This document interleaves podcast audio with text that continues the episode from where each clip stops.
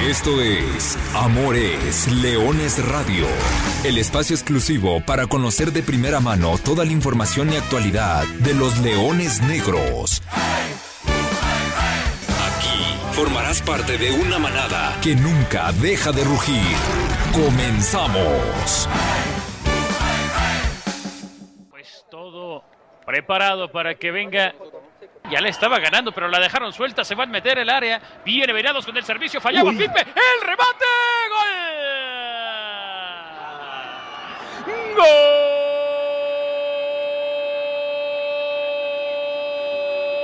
Gol de Venados. Gol de Yucatán. Par de fallas. Una en el borde del área. Lo hace. Ya, ya había amenazado Venados de recuperar la pelota. Ah, qué cosa de Pipe López. Le dobló las manos. Y eso provoca que la bola salga muerta para. Sí, ¿no? Villaluz obediente, otra vez haciéndolo, pero se equivocaba otra y otra vez. Aquí viene Slater, viene Lora, tocó hacia el centro, le devuelven y no hay posición adelantada. ¡Slater! ¡Qué buena tajada de Pipe! Muy bien, Pipe, muy bien. Venía recorriendo para el pos es posible, para el posible centro. No, qué buena tapada. Sí, sí, sí. Entre llegar y estar. Vuelve Rentería, Rentería para enfrentar la marcación, así arrastra el balón, se acompaña con Jaramillo, Jaramillo va al costado, le van a pegar de pierna derecha. El Charro Ramírez termina volando y Empezó el carrito y todo. Sí, tienes toda la razón. Queremos verte en la cima y la copa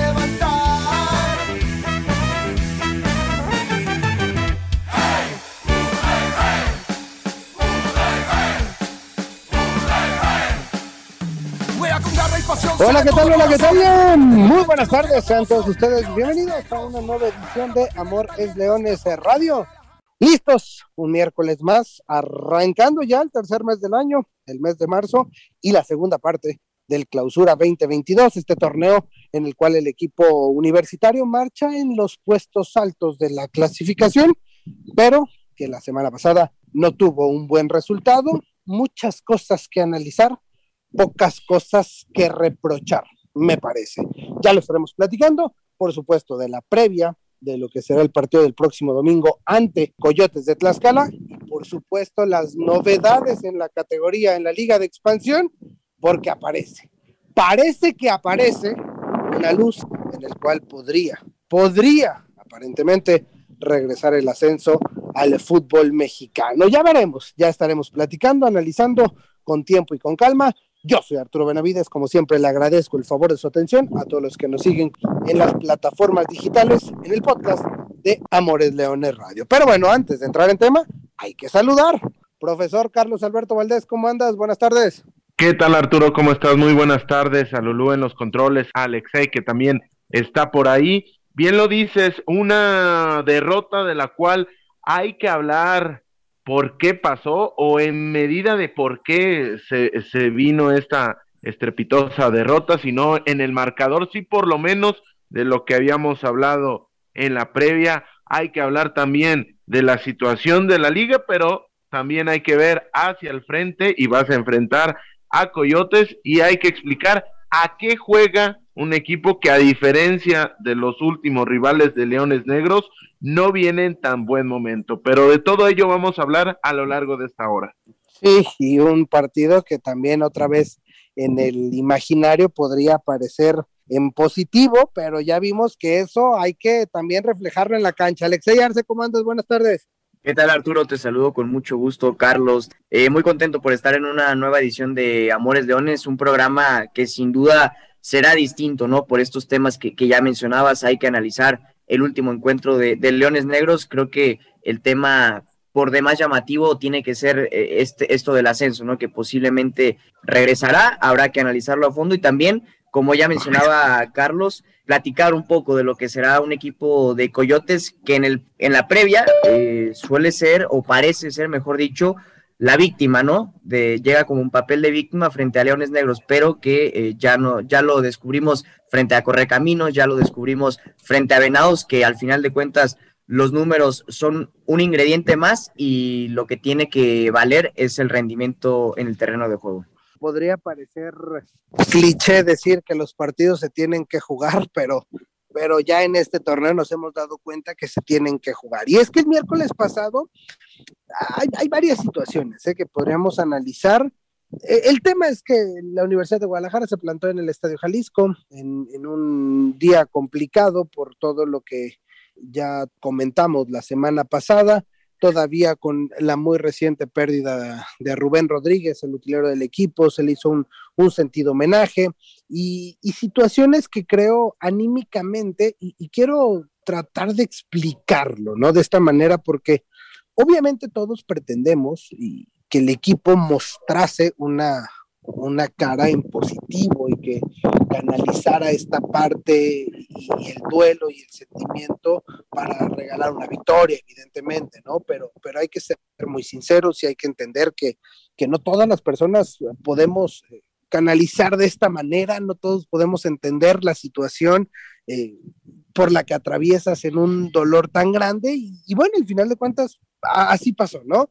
Y evidentemente el rendimiento no estuvo en las óptimas condiciones, hubo, no sé si distracciones, si, si disperso, y por más que des el esfuerzo, a veces el cuerpo pues, pues no reacciona, ¿no? De la misma manera, y por ello me parece el resultado del miércoles, una derrota por la mínima diferencia, y repito, no, no debe ser reprochable para Leones Negros porque, porque creo que en esos momentos y la semana pasada y en estos momentos lo que más se necesita es la empatía de todos para entender o tratar de ponernos en los zapatos de, un equipo que, la pasó mal, sobre todo muy pronto, ¿no? Lo que tuvo que venir, eh, lo que sucedió con el partido.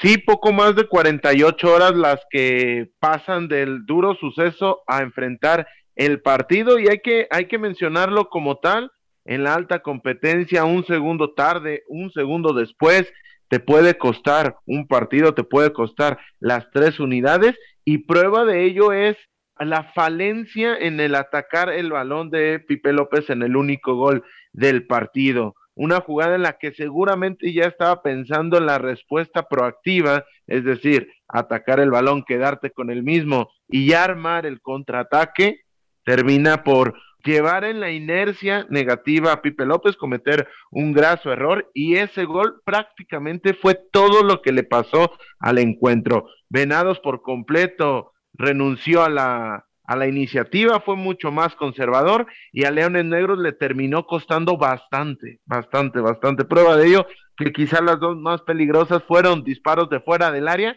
y ya con el partido muy avanzado. Dura derrota, pero viéndolo desde el lado humano, viéndolo desde que pierdes a un compañero de trabajo que ves absolutamente todos los días, inclusive más que a tu propia familia, es comprensible y sabes que, que son honestas las palabras, inclusive de Poncho Sosa, que lo externa de esta manera al finalizar el partido.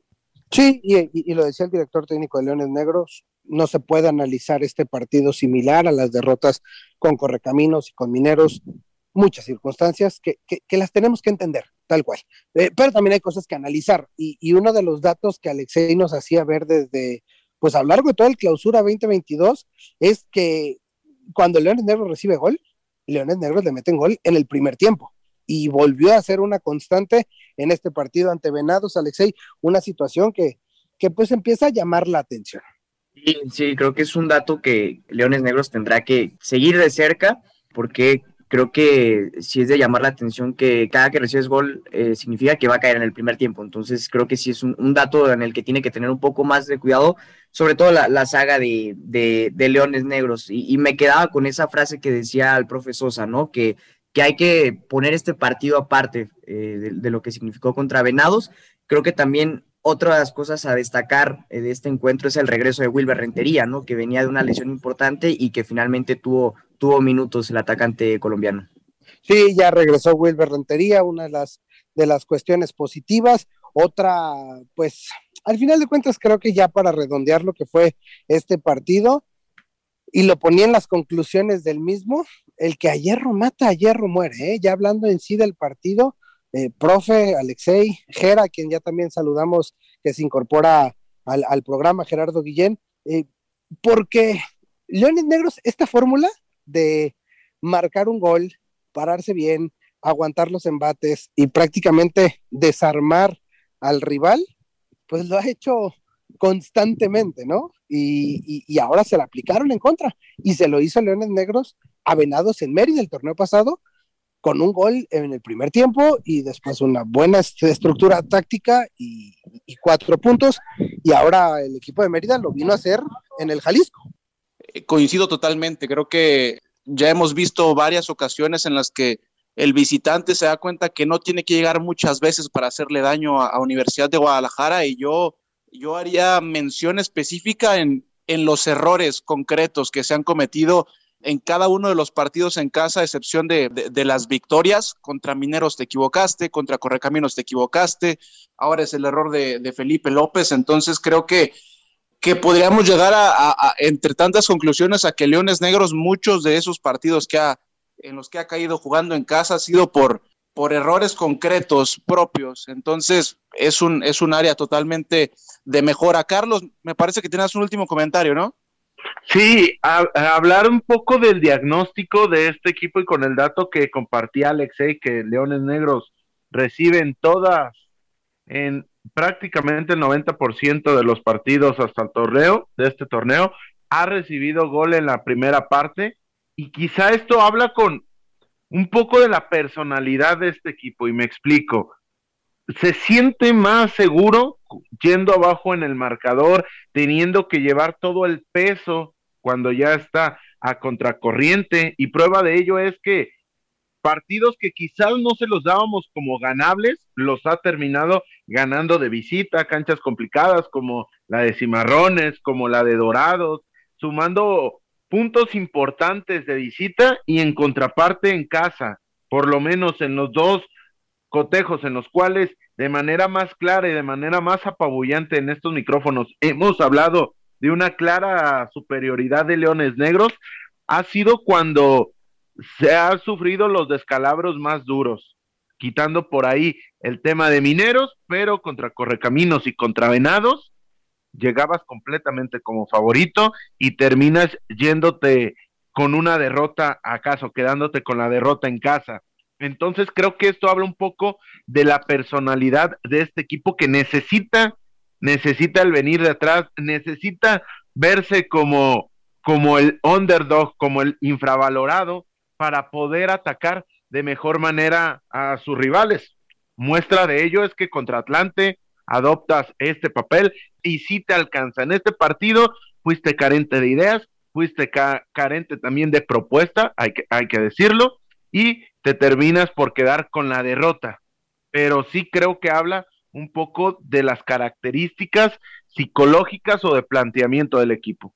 Sí, que, podemos etiquetarlo de, muchas maneras, ¿no? Distracciones, falta de intensidad total a lo largo de los 90 o, más de 90 minutos en cada uno de los partidos o incluso exceso de confianza, ¿no? En algunos escenarios de partido en los cuales quizá el equipo se siente eh, con mayores capacidades que, el rival enfrente. La realidad es que si se siguen repitiendo este tipo de errores o, este tipo de, malas entradas en los, en los partidos, hablando específicamente de los malos primeros tiempos, esto no te va a alcanzar en, una fase de eliminación directa. Te alcanza acá en, la temporada regular para salvar puntos, pero una, en una etapa decisiva, no lo sé habrá, que esperar la, evolución del torneo y que Leones Negros pueda recomponerse precisamente de esos errores en específico. Y ahora toca cambiar la página y toca salir nuevamente de casa y es momento de hacer la segunda visita al conjunto de Coyotes de Tlaxcala, que es el próximo partido de la Universidad de Guadalajara, domingo por la noche. Y creo que en un entorno un tanto parecido al que, al que podíamos describir o esperar para el partido de Venados, ¿no? Donde la actualidad de ambos equipos favorecía a la Universidad de Guadalajara y donde también la propia historia favorecía a Leones Negros porque en tres partidos oficiales jugados entre ambos equipos, Leones Negros no ha perdido y la única visita del conjunto melenudo a la casa de Coyotes fue victoria para el conjunto tricolor. Entonces, ya nos dimos cuenta, Alexei y Carlos, que a pesar de que las circunstancias e incluso los números están a tu favor, hay que jugar el partido. Y, con base en lo que decía Carlos, que parte de la personalidad de este equipo es que Leones Negros necesita de alguna u otra manera sentirse en inferioridad para después salir a buscar el partido, creo que es un tema que debería preocupar bastante en el seno tricolor, porque quiere decir que cuando te enfrentes a este tipo de rivales como Correcaminos, como Venados, como el mismo Coyotes, que tienes bastantes cosas a tu favor, actualidad, eh, el mismo histórico, el mismo registro histórico, eh, plantilla y demás, significa que no vas a poder eh, hacerla valer, no vas a poder pasarle por encima de ese rival y entonces vas a tener que llevar el partido a las últimas instancias. Entonces creo que sí es un tema que debería preocupar bastante en la personalidad de Leones Negros, ¿no? Esto que justamente mencionaba Carlos, porque acabas de enfrentar a un equipo que liga dos, eh, dos derrotas consecutivas y además es la peor ofensiva del torneo. Entonces creo que son un par de datos que tendría que hacer valer eh, el equipo de Leones Negros. Y lo decíamos también en el primer bloque, al final de cuentas, los números son otro tema y en el partido puede suceder cualquier otra cosa, pero creo que sí tienes que hacer valer eh, esta superioridad con la que llegas al partido. Sí, porque enfrentas a un equipo que solamente ha conseguido nueve puntos, es el decimocuarto lugar de esta liga, dos partidos ganados, tres empatados y tres perdidos, solamente cinco goles a favor, diez en contra, una diferencia de menos 5 y que ojo con, el siguiente dato, en todo el mes de febrero no fue capaz de ganar y en todo el mes de febrero solamente se hizo presente en el marcador en una ocasión. Fue ese golazo de César Aguirre Puebla eh, a balón parado frente al Tapatío, esa especie de media tijera que venció al tal Arrangel, pero ya llevando a lo futbolístico, también César Aguirre Puebla es el máximo anotador de este conjunto con solamente dos goles. Un jugador que ha fungido como central, un jugador que ha fungido como lateral, es el máximo goleador de este Coyotes de Puebla que comenzó el torneo jugando con un 4-3-3, buscando ser propositivo, pero a raíz de que no se le fueron dando los resultados, ha estado apostando por una línea de tres, dar profundidad por, la, por las bandas con, con Morales, con él, Enhart, que es quizá su jugador más a tomar en cuenta, acompañado ahí de cerca con Giovanni Hernández y con Kevin Magaña, que también son jugadores de calidad, pero a raíz de que cambiaron a la línea de cinco, no han podido anotar y han perdido sus dos últimos duelos contra Dorados 2 a 0, contra Celaya 1 a 0 y en los últimos tres partidos, como lo mencionaba Gera no ha podido ganar. Una situación difícil y quizá en extremis para los Coyotes de Tlaxcala, porque si no son capaces de sumar este fin de semana ante Leones Negros, se les puede estar yendo al tren de la clasificación en esta liga de expansión. Sí, sí, se está haciendo ya adulto el torneo, estamos llegando a la mitad de, del certamen y, y la realidad es que Coyotes ha tenido un torneo bastante pobre, pero de esas únicas, hay que mencionarlo, el conjunto de Coyotes tiene solamente dos victorias en lo que da el torneo y esas dos victorias las han conseguido jugando en casa, jugando en el estadio Tlahuicole y de esos, y, además mencionaba Carlos que, que su máximo anotador es un defensor con dos, con dos goles, dos de cinco anotaciones en, en siete partidos para, para Coyotes, la cuenta es más que pobre, pero también hablábamos un poco, por eso insisto en que yo percibo un tanto parecido la lectura a priori del juego como pasaba contra Venados, ¿no? Solamente dos victorias para Coyotes, pero las dos jugando en casa, ¿no? Y después muy pocos goles a favor, pero hablábamos lo mismo de Venados, ¿no? Que no había notado jugando como visitante y viene y mete su primer gol en el Estadio Jalisco jugando fuera de casa y termina ganando el partido. La realidad es que nuevamente pareciera antes del silbatazo inicial que es una perfecta posibilidad para Universidad de Guadalajara de recuperar esos puntos que, que perdiste en el Estadio Jalisco, algo a lo que también ya se ha acostumbrado, ¿no? Perder contra Correcaminos, contra Mineros y después ir a, recuperar esos puntos jugando fuera de casa, aprovechando el reglamento que te da cuatro en caso de, de ganar en, en un estadio, en una cancha ajena. Pero también, a diferencia de lo que veíamos con Venados, no sé si le dan la misma lectura Carlos Alexei. No percibo en, este, en estos coyotes un, equipo tan avejentado como si lo era Venados, ¿no? tienes casos como el de, el de Martín Bravo, por ejemplo, pero tienes algunos elementos interesantes, ya lo mencionaba Carlos, Christopher Englehart, que me parece que, es nacido de, la, de las fuerzas básicas de Toluca, el mismo Kevin Magaña, que ya tiene experiencia eh, en el circuito, tienes a, un gran portero como le es quedado el Campa, el Campa Ruiz, de a quién hay que seguir con lupa que pudiera hacerle daño a Universidad de Guadalajara este próximo domingo. También al, al muy conocido Giovanni Hernández, uno de los jugadores más determinantes en los últimos torneos. Bien lo mencionas a, al Campa Ruiz, a Manuel Viniegra ahí en el eje de, de la media cancha. Entonces, Morales. Al vaquero Morales, bien, bien lo dices, Alexei. Son este tipo de jugadores que, que, que tienen la cuota de calidad suficiente para hacerte daño, pero me gustaría saber cómo está el seno de un equipo que llegando al partido contra Leones Negros va a cumplir prácticamente un mes sin haber anotado gol. Complicadísimo, complicadísimo debe estar el ambiente en el seno de ese equipo al darte cuenta que no eres capaz de reflejarte en el marcador y más que no has ganado. Esa parte siempre siempre complica el ambiente en los en los entrenamientos, en los viajes, pero si le sumas a esta cuestión que estás buscando jugar con dos dos nueves, así lo intentaron contra Dorados, y no eres capaz ya en 30 días prácticamente de en hacerte presente en el marcador, es una cuestión con la cual Leones Negros tiene que jugar a favor. Poco que agregar, ¿eh?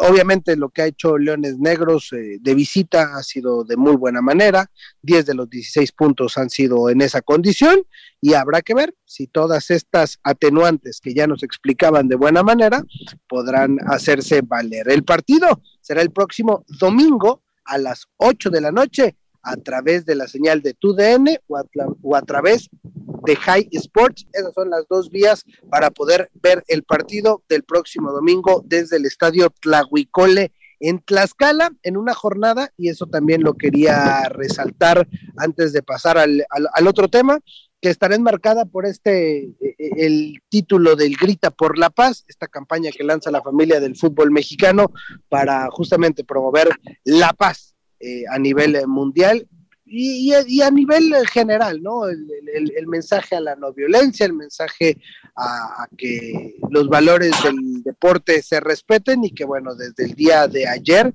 ya ha sido parte de todos los protocolos. Pero hablando de protocolos, hablando de la Liga MX y hablando de situaciones, hay que pasar a platicar eh, del tema que ha llamado bastante la atención, que desde el jueves pasado pues está en boca de todos los que pertenecemos o todos los que nos interesa la liga de expansión y que ha encendido la velita de esperanza de que se pueda aperturar el ascenso para la temporada 22-23, es decir, que a partir del próximo mes de mayo pueda avanzar. Hay buenas y malas, como todo en la vida, ¿no? Y hay, y hay matices. Y la buena es que a partir del jueves pasado se ha abierto se ha abierto el proceso de certificación que permitirá el regreso deportivo a la primera división. La mala es que de entrada de los 17 equipos que tenemos, ya 7 no participan porque hay condiciones de que equipos filiales, equipos que vayan a cambiar de sede o equipos invitados no pueden participar. Y entonces automáticamente tenemos que dejar fuera a la Jaiba, tenemos que dejar fuera al TM Fútbol Club, a Dorados, a Rayados, a Pumas Tabasco, a Tapatío y a Lebrijes de Oaxaca y a Coyotes de Tlaxcala. Entonces, vendrá un segundo proceso que se está viviendo en este mes de marzo para que en abril tengamos un, digamos, corte final para saber si tendremos cuáles serán los equipos que participarán por esa certificación, recordando que debe de haber al menos cuatro clubes certificados para que regrese la posibilidad del ascenso y que uno de esos cuatro sea el campeón de campeones de la próxima temporada.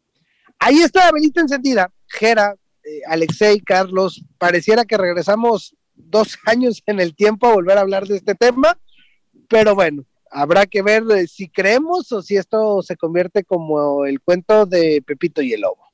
Sí, la buena es que empezamos a hablar nuevamente de, de, ascenso, ¿no? Empezamos a hablar de que medianamente se abre la puerta para que para que volvamos a, tener las cosas como deberían de ser en el tema deportivo, ¿no? Que, compitas por algo más que, que solo el trofeo al final de, del torneo. La realidad es que, como ya todos preveíamos antes de que se diera la información oficial, es que va a haber algunos, algunos candados, entre ellos que de inicio, pues no pueden tener posibilidad de certificación prácticamente la mitad de la liga, ¿no? Los que tienen todavía el estatus de invitados, como es el caso de Coyotes, las filiales que, ahora lo, ves en, eh, en, retrospectiva y te llenaste, esta, esta liga de expansión se llenó de filiales, ¿no? Tapatío, TM, Dorados, este, Rayados, etcétera. Y después habrá que empezar a pensar en un ejercicio de, de, realismo en qué instituciones, qué clubes realmente pueden cumplir con todo el cuaderno de cargos que se van a pedir, ¿no? Uno, a priori, a que se haga todo este proceso, uno podría pensar indiscutiblemente en Leones Negros, en Atlético Morelia, en Atlante, Podría ser, ¿no? Uno de ellos también, que, busque pelear por esa eh, certificación. Y, creo que más allá de, que esto sea en pro o no de, ciertos equipos, creo que esto emociona y, creo que es en pro finalmente del fútbol mexicano, ¿no? Porque el hecho de que se esté hablando de que posiblemente puede regresar el ascenso va a beneficiar al final de cuentas al fútbol mexicano, no va, no va a beneficiar a un equipo, a unos cuantos empresarios, va, va a beneficiar finalmente al deporte, que creo que es eh, la finalidad y, lo que tiene que hacer la liga. Entonces creo que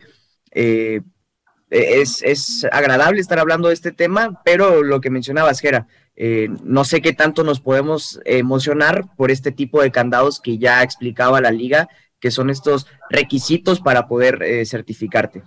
Oye, Arthur, y tú que también lo tienes un poco más de cerca, en diversos medios se ha hablado del requerimiento de un permiso de los clubes de la ciudad de primera división para poderte certificar. Esto es la siempre conocida anuencia, que eso ha existido toda la vida, que existe desde Liga TDP hasta evidentemente primera división pero tengo entendido que este proceso de la anuencia es cuando quieres mudar o cuando quieres fundar un club. En este punto es un candado más para agregarle. ¿Está solventado de momento o ese tema se va a tener que ir trabajando? No, tengo entendido que no, eh. tengo entendido que, eh, hay que cumplir con este cuaderno de cargos y, y, dentro del cuaderno pues hay varias solicitudes, ¿no? Que, que, como bien decían, habrá equipos que automáticamente también tendremos que ir descartando. Posteriormente a esos equipos hay que agregarles a Alebrijes de Oaxaca. Gerardo Guillén ya nos comentaba desde, desde hace un par de semanas que, que no es un rumor eh, y es prácticamente un hecho que Alebrijes se cambiará de sede para el próximo torneo y pues prácticamente eh, dentro de los limitantes hablan de eso, ¿no? Equipos que cambien de dueño, equipos que cambien de sede no podrán participar. Entonces ahí tenemos a menos siete.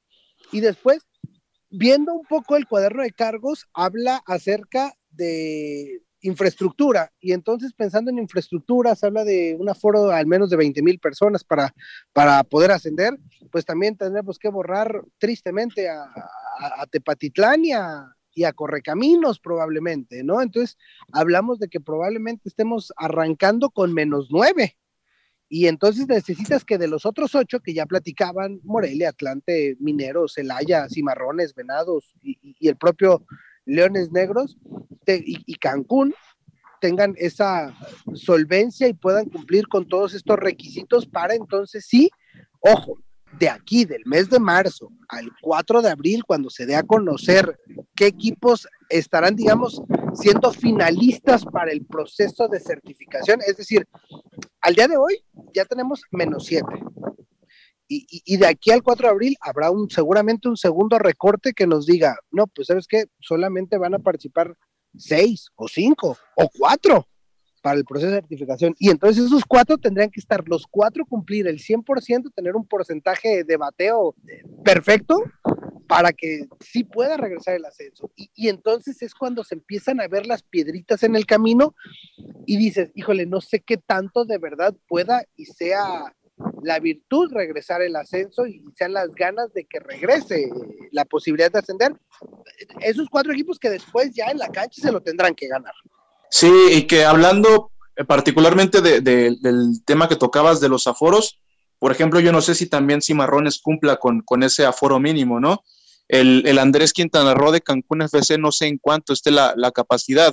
Eso hablando solamente del tema del aforo, ¿no? Pero hay, hay seis puntos en específico que pide este proceso de certificación. El primero, el expediente de afiliación. Después, criterios de infraestructura, que ahí entra el tema del aforo de los estadios, pero también infraestructura deportiva, ¿no? Que tengas, este, que puedas contar con equipos eh, femenil, sub-17, sub, y, este, ahí, Gera, en, ese punto de estructura y, de, del tema deportivo, Alexei, te recordarás hace un par de semanas cuando escuchamos a Mario García, no sé si quejarse o, dar un comentario de que pues ellos trabajan con 30 jugadores y nada más, o sea, no tienen, y pensamos en Atlante como un serio candidato a, tener y a cumplir con todos estos requisitos. Y que además en qué instalaciones lo hacen. Entrenan en unas instalaciones que distan mucho de ser las de la primavera, entonces y esto también... Creo que entran en un seminario, ¿eh? Sí, sí, sí, pero este tipo de cosas deportivas, adelante, para mí creo que,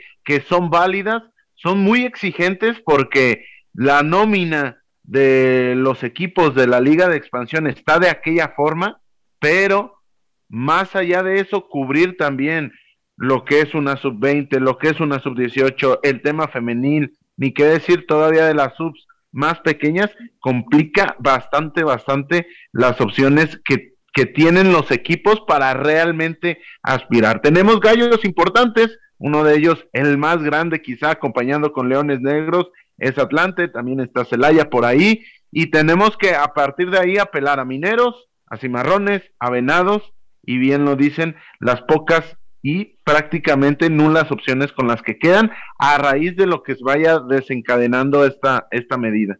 Artur, nada más para, para terminar con, con, los seis requisitos, eh, mencionábamos el criterios de infraestructura, criterios de control económico, que estos van a ser fundamentales, ¿no? Este, poder comprobar de dónde vienen tus ingresos y que no gastas más de lo que, más de lo que ingresas a tus arcas, ¿no? Después la estructura institucional, lineamientos de aplicación del fondo de mejoras, que es parte, en parte es eh, la subvención que te han dado desde la creación de la Liga de Expansión, y la opinión del consultor externo. La realidad, bueno, este, hoy no tenemos tiempo, pero en la situación o en las condiciones que dejaste esta categoría, que ahora se llama Liga de Expansión, desde hace más de un año y medio, también cómo le puedes pedir a, la mayoría de las instituciones que cumplan con todos estos cargos cuando los dejaste a la deriva de una sola subvención, ¿no? Y que, que, tus ingresos no pueden ser equiparables a los de un equipo de primera división, ¿no? Igual, volteamos a ver a los equipos de primera división, cuánto les cuesta a muchos mantener un equipo de liga femenil, mantener a las fuerzas básicas, a las categorías inferiores y también ver también cómo tienen este, sus estadios, algunos equipos, ¿no? Tenemos grandes estadios como el del Guadalajara, el de Monterrey, el Azteca, pero hay que voltear a ver otras canchas, ¿no? Uno podría pensar, por ejemplo, la de, la de Juárez, no sé si alcanza los 20 mil, pero también creo que hay canchas mejores que la de Juárez en, algunos equipos de la Liga de Expansión.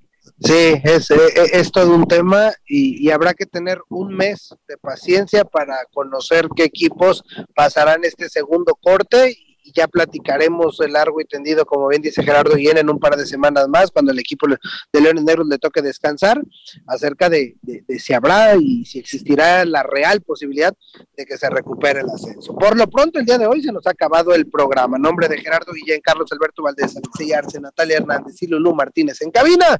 Yo soy Arturo Benavides, les recuerdo que goles son amores y amor es leones. Buenas tardes, buen provecho y arriba leones negros. Hasta aquí llegamos. Gracias por ser parte de esta manada que nunca deja de rugir. Los esperamos el próximo miércoles en Amores Leones Radio.